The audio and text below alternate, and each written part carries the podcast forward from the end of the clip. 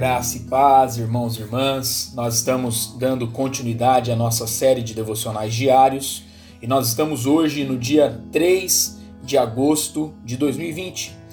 E o tema proposto para nós hoje é o orgulho engana, e o texto base se encontra lá em Obadias, capítulo 1, versículo 3, que nos diz assim: A soberba do teu coração te enganou, ó tu que habitas nas fendas das rochas, na tua alta morada, e dizes no teu coração: Quem me deitará por terra?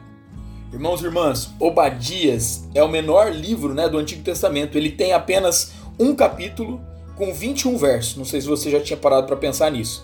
Essa profecia é contra os Edomitas, um povo antigo descendente de Esaú, irmão de Jacó. Esse povo era inimigo dos hebreus. Os edomitas haviam se alegrado com a destruição de Jerusalém pelos seus conquistadores. O Salmo 137, versículo 7 diz: Contra os filhos de Edom, lembra-te, Senhor, contra os edomitas do dia de Jerusalém, pois diziam: arrasaia, arrasaia até os fundamentos. Isso aconteceu no tempo da conquista babilônica. A profecia de Obadias era a garantia ao povo de Israel de que Deus julgaria os edomitas. A causa de muitos problemas no passado foi o orgulho, e infelizmente isso ainda é uma grande dificuldade. Os exemplos valorosos da história continuam a ser ignorados pelo nosso coração.